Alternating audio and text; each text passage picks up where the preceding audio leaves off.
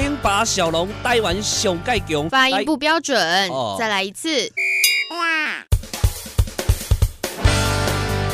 零八小龙，台湾上盖强，来自高雄，精彩故事传说来甲大家讲，欢迎大家到顶来捧场。零八小龙，Hello，我们所有的好朋友们，欢迎大家收听今天的零八小龙啊。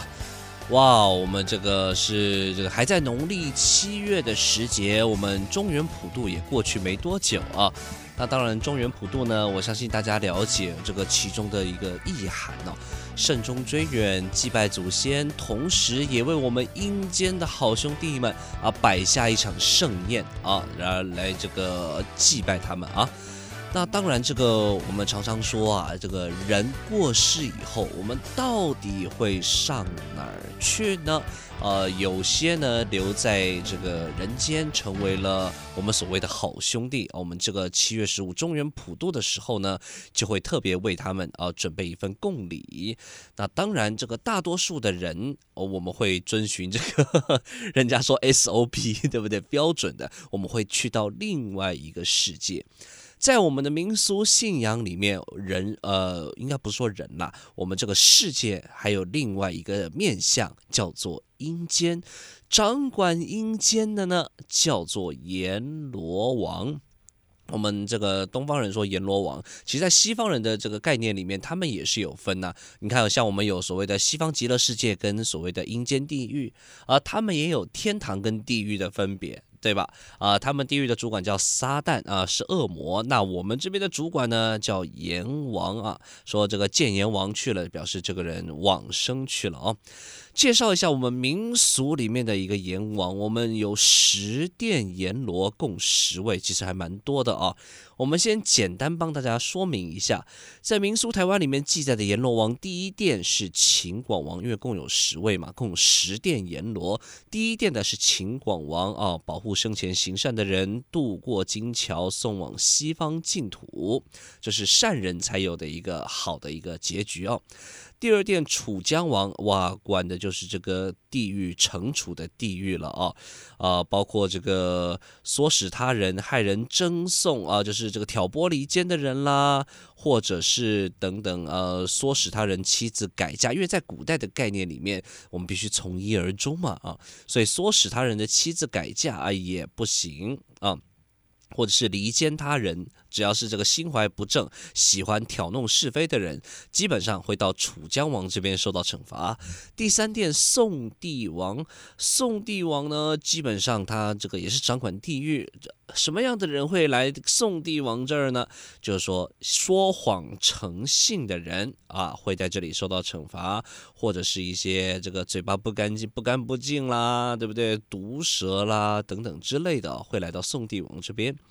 第四殿叫做五官王，五官王呢，这个又跟楚江王跟宋帝王不太一样，他掌管的地域是什么人会来呢？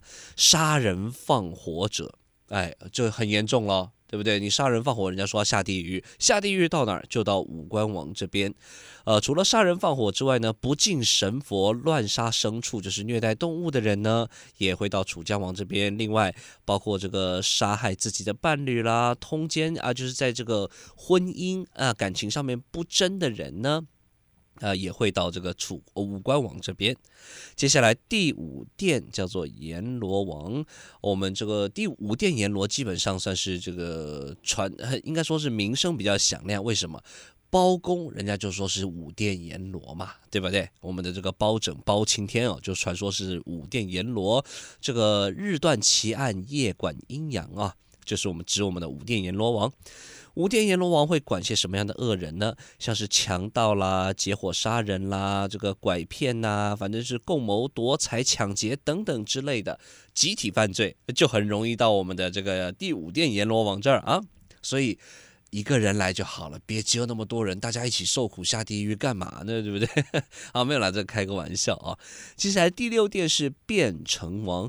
变成王这边呢，管的是像是如果你杀伤人命啊，杀害禽兽啊，或者是这个这个杀了小孩，或者是糟蹋粮食呢，就会到我们的第六殿的变成王这边。第七殿泰山王，泰山王像是这个哇难产的妇人呐、呃不孝的子孙啦，或者是人口贩子啊、虐待儿童等等，这个或诱拐妇女就会到泰山王这边。另外，如果你是自杀，像是这个咬舌或上吊自杀等等哦，都会来到泰山王这边。另外，你是盗墓或者是对死者不敬，也同样是泰山王的这个管辖哦。第八殿平等王，呃，平等王呢，管的是一些呃犯了戒的出家人，像是这个呃犯戒的僧侣、道士等等啦，或者你偷公物公款啊，放火烧山哦，这都不得了，都会到平等王这边。另外呢，同样也是在这个跟宗教有关，轻视僧侣、道教一样对神佛不敬，或是盗贼等等啊，也都会到这个平等王这里。第九殿的都市王呢，就是拐卖人口或者是做生意不老实，都会到都市王这边遭受惩罚。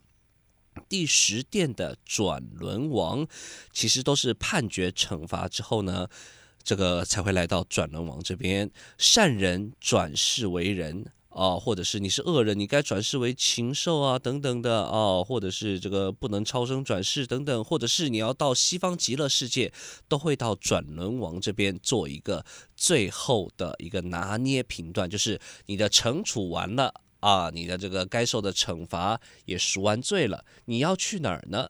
就由这个第十殿阎罗来决定了啊。那这是我们台湾民俗上的阎罗王。然而，你要说这个真正的这个最早的阎罗王起源于哪里？它其实是印度教的神。阎罗王是地狱的神，呃，印度教的这个地狱主宰啊。那当然，这个传入中国以后，你也得入境随俗嘛。这可能中国人比较多一点，然后一个人管不来，所以就变成了十个。那这个阎罗王的这个由来，阎罗王是哪儿来的呢？在印度的神话里面呢，他是第一个死者，他自愿死亡，为了什么呢？为了让人类找到到达天界以及赎罪的道路。所以这个阎罗王呢，这个在印度的起源是这么来的，他是第一个死者，最早下到下面去的人啊，就是为了先替大家开路啊。那当然，这个到了传到不同的地方，或经过一些时代的一些交替啊，你会有一些不一样的说法。像这个东亚的民间哦，这个中国原本是没有关于阎罗王的一个概念，但是佛教传入之后，阎罗王作为地狱主神的信信仰，才在我们这个这个中国这个地区哦流传了起来。得到了这边呢，阎罗王他已经是变成神了，他是一个神格，他有神位。的啊，他有神的这个官位啊，所以其实是不太一样。呃，到了哪一个地方呢，就会有不一样的一个变化啊。你看到现在已经有十殿阎罗，而最早的这个印度教的一个阎罗传说呢，好像就哎在民间，在我们这里民间就比较不太盛行了，对吧？啊。那这个掌管地狱哦，其实也是一件蛮辛苦的事情。然后这个地狱，我们常常都说是恶人会下地狱，其实不一定。感觉上好像好像你只要是往生的人哦，我们说都会到鬼门关走一遭，对吧？到鬼门关前走一遭，这是在我们的这个习俗信仰里面，我们这个人过世往生者的一个标准的流程。我们先过鬼门关，走过黄泉路。黄泉路上彼岸花为大家指引方向。过了黄泉路，到三生石。三生石上有清明，什么意思呢？三生石是这样子的，呃，民间流传着许多美好的爱情故事，对不对？这都跟这个三生石有关。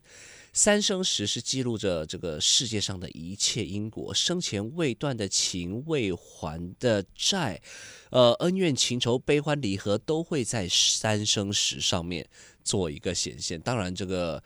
呃，人过去了嘛，也就做一个了结。过了三生石呢，我们到了望乡台。望乡台，我相信这个应该大家都有一个基本的印象，一个基本的理解啊、哦。但是在快到了孟婆的地方了，孟婆大家也知道，对不对？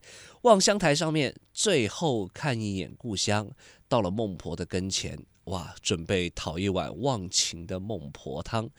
喝了以后呢，干干净净的，我们的这个人家说再入轮回，对吧？